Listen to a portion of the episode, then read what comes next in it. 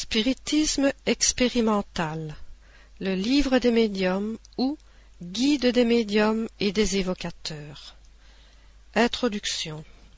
L'expérience nous confirme tous les jours dans cette opinion que les difficultés et les mécomptes que l'on rencontre dans la pratique du spiritisme ont leur source dans l'ignorance des principes de cette science et nous sommes heureux d'avoir été à même de constater que le travail que nous avons fait pour prémunir les adeptes contre les écueils d'un noviciat a porté ses fruits, et que beaucoup ont dû à la lecture de cet ouvrage d'avoir pu les éviter.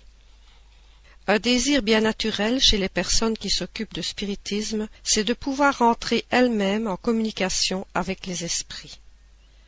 C'est à leur aplanir la route que cet ouvrage est destiné en les faisant profiter du fruit de nos longues et laborieuses études car on s'en ferait une idée très fausse si l'on pensait que, pour être expert en cette matière, il suffit de savoir poser les doigts sur une table pour la faire tourner ou tenir un crayon pour écrire. On se tromperait également si l'on croyait trouver dans cet ouvrage une recette universelle et infaillible pour former des médiums bien que chacun renferme en soi-même le germe des qualités nécessaires pour le devenir. Ces qualités n'existent qu'à des degrés très différents, et leur développement tient à des causes qu'il ne dépend de personne de faire naître à volonté. Les règles de la poésie, de la peinture et de la musique ne font ni des poètes, ni des peintres, ni des musiciens de ceux qui n'en ont pas le génie. Elles guident dans l'emploi des facultés naturelles. Il en est de même de notre travail. Son objet est d'indiquer les moyens de développer la faculté médianimique autant que le permettent les dispositions de chacun, et surtout d'en diriger l'emploi d'une manière utile lorsque la faculté existe. Mais là n'est point le but unique que nous nous sommes proposés. À côté des médiums proprement dits, il y a la foule qui s'accroît tous les jours des personnes qui s'occupent des manifestations spirites. Les guider dans leurs observations, leur signaler les écueils qu'elles peuvent et doivent nécessairement rencontrer dans une chose nouvelle, les initier à la manière de s'entretenir avec les esprits, leur indiquer les moyens d'avoir de bonnes communications, tel est le cercle que nous devons embrasser sous peine de faire une chose incomplète. On ne sera donc point surpris de trouver dans notre travail des renseignements qui, au premier abord, pourraient y paraître étrangers. L'expérience en montrera l'utilité.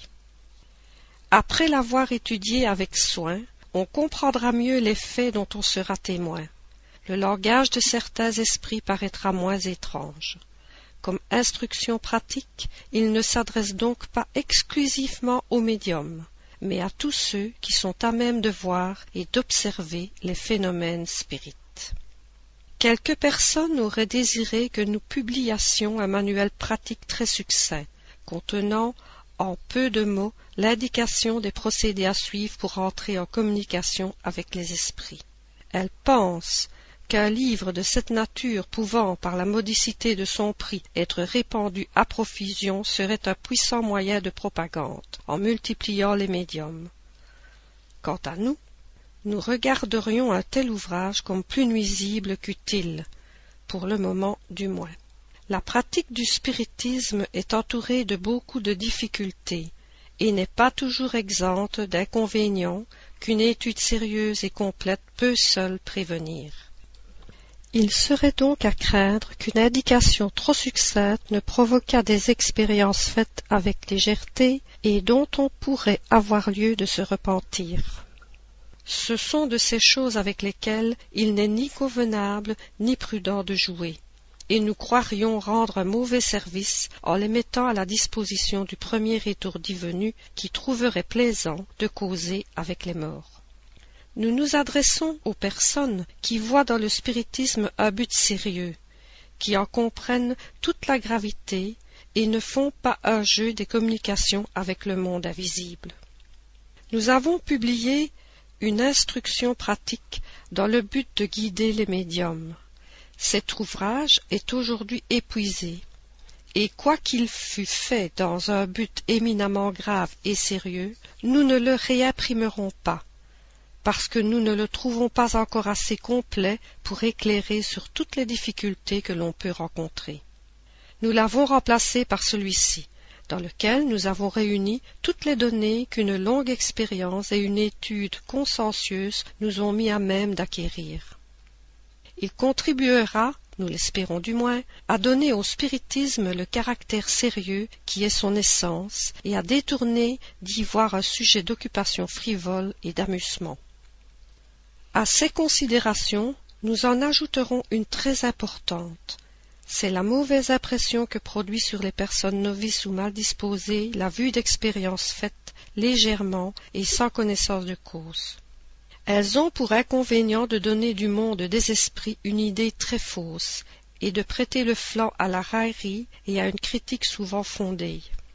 C'est pourquoi les incrédules sortent de ces réunions rarement convertis et peu disposés à voir un côté sérieux dans le spiritisme. L'ignorance et la légèreté de certains médiums ont fait plus de tort qu'on ne le croit dans l'opinion de beaucoup de gens. Le spiritisme a fait de grands progrès depuis quelques années, mais il en a fait surtout d'immenses depuis qu'il est entré dans la voie philosophique, parce qu'il a été apprécié par les gens éclairés. Aujourd'hui, ce n'est plus un spectacle, c'est une doctrine dont ne se rient plus ceux qui se moquaient des tables tournantes. En faisant nos efforts pour l'amener et le maintenir sur ce terrain, nous avons la conviction de lui conquérir plus de partisans utiles qu'en provoquant à tort et à travers des manifestations dont on pourrait abuser. Nous en avons tous les jours la preuve par le nombre d'adeptes qu'a fait la seule lecture du livre des esprits. Après avoir exposé dans le livre des esprits la partie philosophique de la science spirite, nous donnons dans cet ouvrage la partie pratique à l'usage de ceux qui veulent s'occuper des manifestations, soit par eux-mêmes, soit pour se rendre compte des phénomènes qu'ils peuvent être appelés à voir. Ils y verront les écueils qu'on peut rencontrer, et auront ainsi un moyen de les éviter.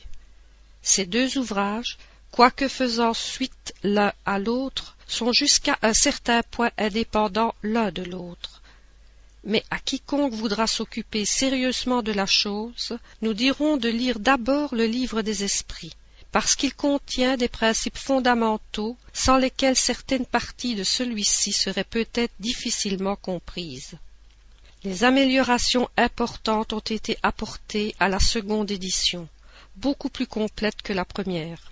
Elle a été corrigée avec un soin tout particulier par les esprits qui y ont ajouté un très grand nombre de remarques et d'instructions du plus haut intérêt. Comme ils ont tout revu, qu'ils ont approuvé ou modifié à leur gré, on peut dire qu'elle est en grande partie leur ouvrage, car leur intervention ne s'est pas bornée aux quelques articles signés. Nous n'avons indiqué les noms que lorsque cela nous a paru nécessaire pour caractériser certaines citations un peu étendues comme émanant d'eux textuellement. Autrement, il nous eût fallu les citer presque à chaque page, notamment à toutes les réponses faites aux questions proposées, ce qui ne nous a pas semblé utile. Les noms, comme on le sait, importent peu en pareille matière. L'essentiel et que l'ensemble du travail réponde au but que nous nous sommes proposés. Comme nous y avons ajouté beaucoup de choses et plusieurs chapitres entiers, nous avons supprimé quelques articles qui faisaient double emploi, entre autres l'échelle spirit qui se trouve déjà dans le livre des esprits. Nous avons également supprimé du vocabulaire ce qui ne rentrait pas spécialement dans le cadre de cet ouvrage et qui se trouve utilement remplacé par des choses plus pratiques. Depuis la seconde édition, le texte n'a pas été changé.